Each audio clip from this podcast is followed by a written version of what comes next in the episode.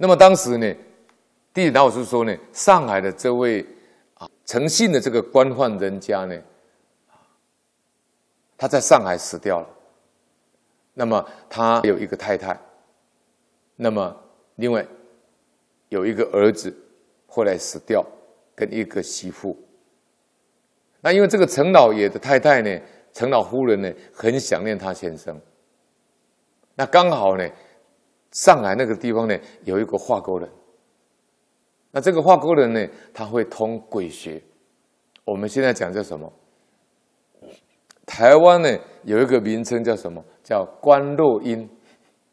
观照的观，落是落下的落，阴呢就是阴间的阴。其实我们学佛呢，我们不太喜欢讲这个东西。为什么？因为六道是真实存在的，但是因为怕众生呢执着这些东西有挂碍，所以佛陀在的时候呢，他说严禁弟子呢讲神通。啊但是你说神通呢存不存在？我们本来就记住六通嘛：天眼通、天耳通、他心通、宿命通、神足通、漏尽通嘛。这本有的性德嘛，那么结果呢？这个化果的这个会鬼学的这个人呢，陈老太太就拜托他说呢：“那你既然通了，那你你去把我的先生的魂呢招回来。”那么就跟他们呢啊谈好价钱呢，一次要一千块，那时候的钱。那陈老太太因为想念。啊丈夫心切呢，他就查，那就给一千块嘛，一两千块无所谓。那么那一天晚上呢，啊，这个华国的华国人呢，就到他家的客厅呢，摆一个这个祭坛，那把电灯关掉，那华国人呢就在里面呢，啊，捏结念咒，啊，捏结念咒，那大概一刻钟的功夫呢，电灯打开，但是没有见到鬼来。没有见到鬼来，洋人说：“哼，这个人真难找的，在阴间找了半天呢，也没找到。后来见到他在地狱呢，无论怎么叫他，就是叫不出来。各位，为什么他叫不出来呢？因为业力不可思议啊！地狱是怎么样？地藏里面讲说，地狱谁可以到？若会威神，要不然就是业力啊。”威神就是诸佛菩萨到地去教化众生啊，若会威神，即是业力啊，要么就是业力啊，怎么可能让你一个化国通灵的，你说给你叫出来就叫出来，如之无人之境，怎么可能呢？很简单嘛，你打个比方，你说你现在关系很好，好，给你到监狱去走一回，到监狱去，人间的监狱就好了，你不要说是民众了。就算你是法务部长，你是总统，你是部长，你到监狱去，你说可以把一个犯人放出来吗？很简单的比喻嘛，不可能放出来，对不对？所以呢，我就引用《地藏经》里面的经文，经文上讲：当堕无间地狱，千万亿劫，求之无期啊！地藏本愿圣母。若有众生作如是罪，当堕无无间地狱，求暂停苦一念不得，连要停止一念修习，说不要受苦都没有办法，何况要请他出来呢？这不可能的事情。好，那么接下来经文又说了，光目尼的母亲呢，她后来因为死掉以后呢，光目尼非常的思念。那么光目尼呢，母亲死掉以后呢，他就投胎到他们当婢女之子，啊，他是一出生就会讲话，所以叫做起手悲泣，告于光目，啊，生死业缘呢，果报自受，无数乳母呢，久处暗冥，自北如来呢，累堕大地狱呢，蒙子福利，方得受生。那要怎么样才可以报见到亲人？就是你要有超拔的功德，超荐的功德。你有超荐的功德，就像梁武帝超荐他的夫人一样，梁皇宝忏就把他的夫人从地狱超生到天界。所以只有福报、福力、功德力才有办法超拔，否则是不可能离开地狱的。那么地狱罪报呢？岂是银河？当时光目尼呢，就问他的妈妈了。他说：“地狱罪报，他的情况是怎么样？岂是银河？”那婢女之子就是光目你的母亲就回答说了：“他说最苦之事呢，不忍称说，百千岁中呢，则不能尽。啊，那里面的苦呢，你要说百千年呢，都说不完。”我们听起来都好像很简单哈，因为你读诵经文。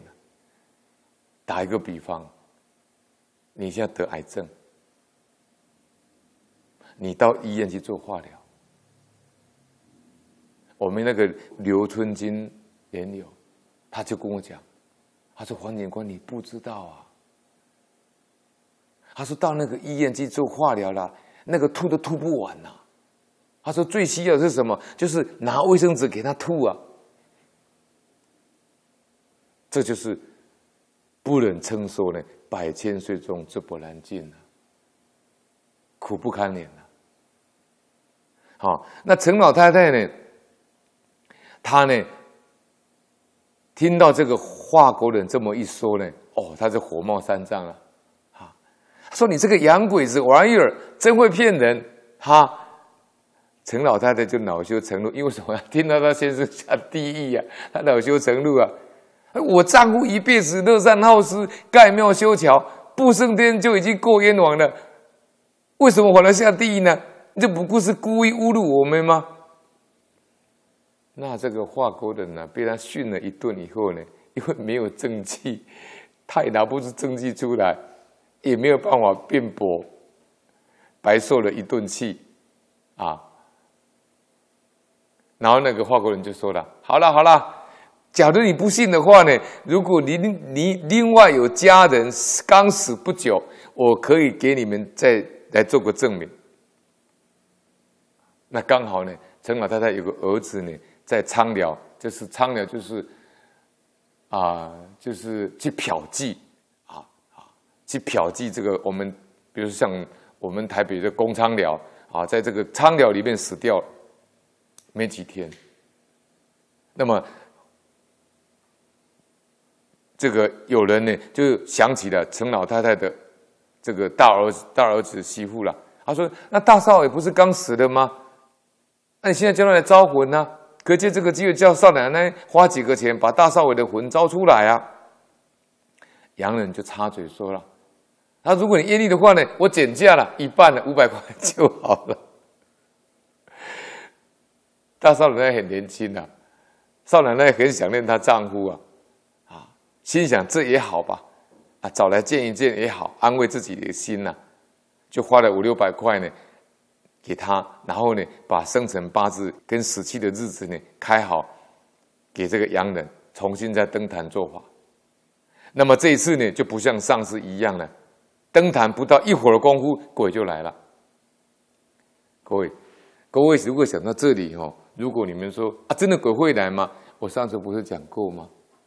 我二舅妈在我国中的时候，我二舅妈是原住民，他死去的时候是在晒稻谷，然后因为裤子里面，他因为他中暑，所以裤子里面都有粪便跟尿，所以他死后一个礼拜呢，啊，就真的附在我三舅妈的身上。这个，我我我。我是很反对这个什么附体啦，什么这这些什么这个通灵这种说法，但是那其实是我小时候亲眼看到的，这证明什么呢？我们讲这些的目的都是怎么强调一件事情，就是灵性不灭了。我们这个灵性是不灭的，死去的是那个四大五蕴的肉体，啊，灵性是不灭的。这一点呢，是我们所要说出来的一个目的。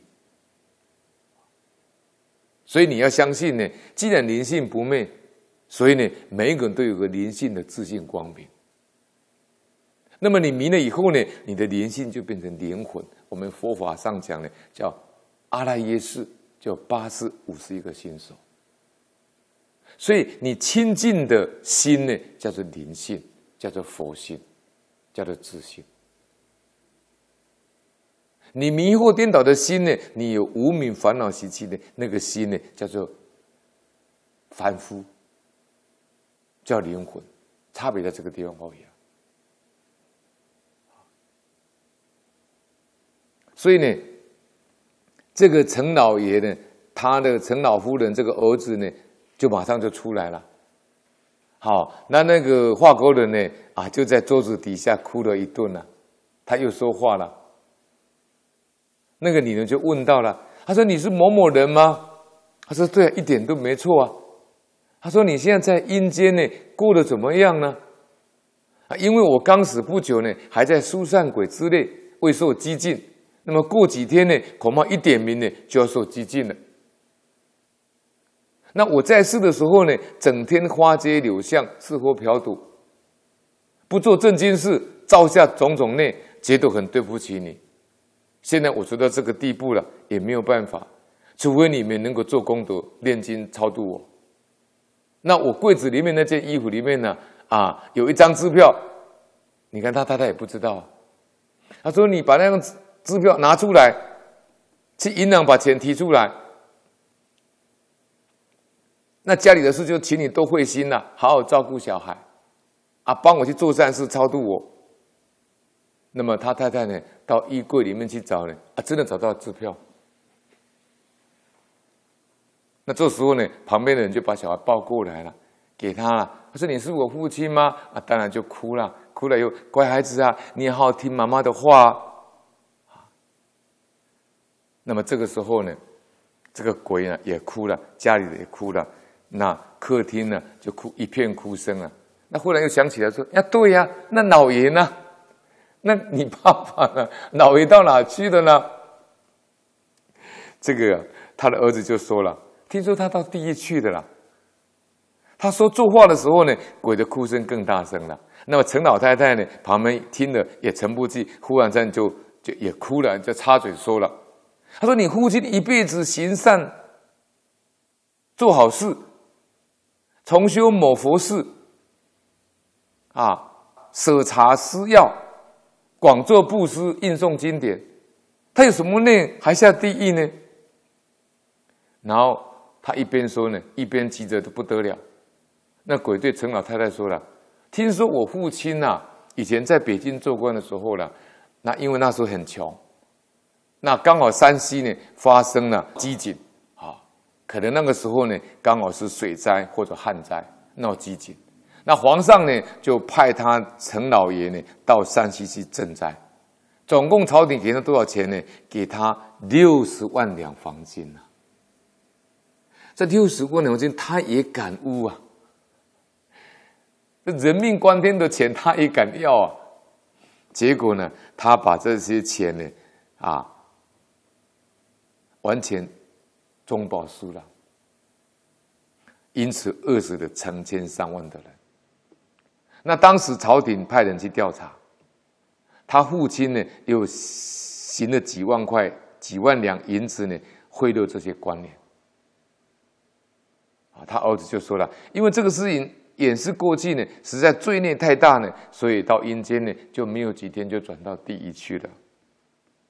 然后陈老。陈老夫人就说了：“那，你父亲一辈子做的善事也不少啊，就算是有罪的话，将功折罪也不至于下地狱啊。”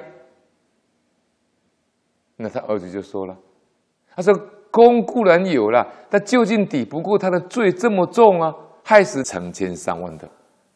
那有功德有善事，将来可以上天去享福啊，但是又是另外一回事情呢、”那现在所欠的这些成千上万的命债，那都先偿还呢、啊。陈老太太就听得更火了。那既然做善事没好处，那还现在干什么呢？赶快派个人去到活尸机把它拆了，把那些生人赶跑了。地老讲到这里、啊，就问武道英说啊，这件事在上海闹了很久啊，差不多人人都知道。那你跟陈某是至亲，究竟他在过去也没有这回事啊？武道英呢，就沉思了半天呐。